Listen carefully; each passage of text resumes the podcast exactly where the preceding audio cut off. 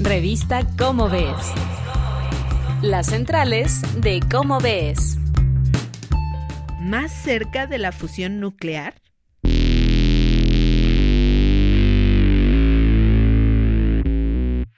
Amigos de Radio UNAM, qué gusto saludarlos. Soy Claudia Ogesto y ustedes lo saben, estas páginas son las centrales de Cómo Ves y ya está aquí alguien central. Por supuesto, él es Sergio. Sergio de Regules, ¿cómo estás? Hoy traes un tema que me encanta. Además, que es una novedad, para mí una novedad y para muchos de los amigos que nos escuchan, me gusta porque es ecológico. Platícanos. Claudia, querido público, es un gusto estar aquí nuevamente. Hoy quiero comentar un artículo que está en el número 283 de Cómo ves, de junio de 2022.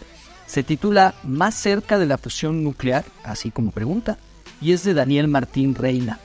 Pero primero, ¿por qué nos interesa la fusión nuclear?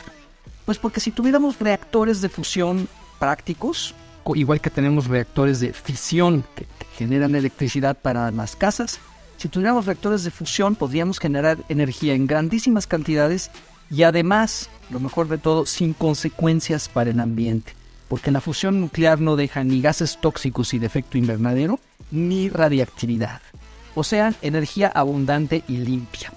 La fusión nuclear es el motor que hace brillar las estrellas y en particular el Sol.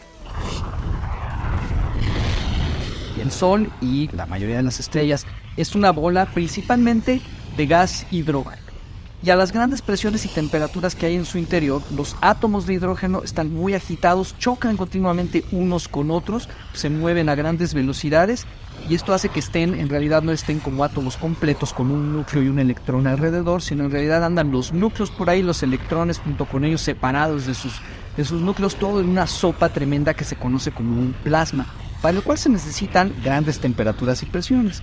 Y si chocan lo bastante fuerte los, estos átomos de hidrógeno o estos núcleos de, de hidrógeno, se pueden fusionar y formar átomos de helio.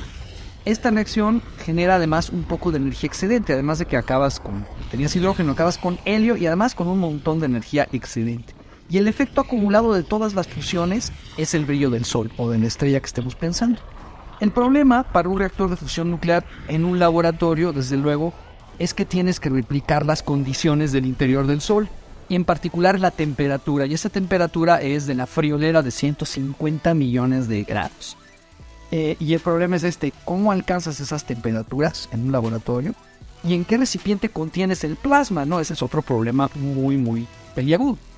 Ahora, desde los años 50 hay reactores de fusión experimentales y en los primeros reactores de fusión el plasma se desde, desde esos primeros reactores de fusión, el plasma se ha contenido por medio de campos magnéticos manipulados en una cavidad metálica en forma de dona que se conoce como un tokamak, porque es una palabra que viene del ruso, no sé exactamente qué quiere decir, pero estos reactores se desarrollaron en primer lugar en la Unión Soviética. Hoy hay otras maneras de, conseguir contener el plasma, o sea, digamos, calentar el plasma a las temperaturas necesarias para que se produzcan las reacciones y contenerlo y Daniel discute en el artículo todas estas, estas otras formas de hacer un reactor de fusión nuclear. Pero lo importante es que hasta hace muy poquito ningún reactor de fusión había logrado mantener la reacción el tiempo suficiente para generar más energía de la que se invierte en crear y contener el plasma a 150 millones de grados. Daniel nos cuenta de distintos experimentos, hay en Europa, hay en Estados Unidos, y de cómo han ido aumentando la energía generada, sobre todo en los, en, los últimos años y en meses recientes, pero sin alcanzar el estado llamado de ignición, que sería cuando el reactor por fin genere más energía de la que consume.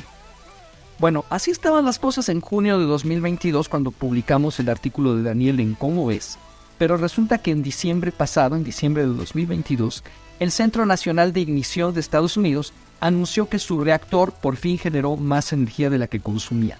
O sea, llegó a la famosa ignición. No fue muchísima energía ni fue por muchísimo tiempo. Todavía falta para que haya reactores de fusión nuclear prácticos, pero es un avance, es un avance importante eh, hacia, la, hacia la fusión nuclear práctica. O sea, hacia una fuente de energía abundante y totalmente limpia.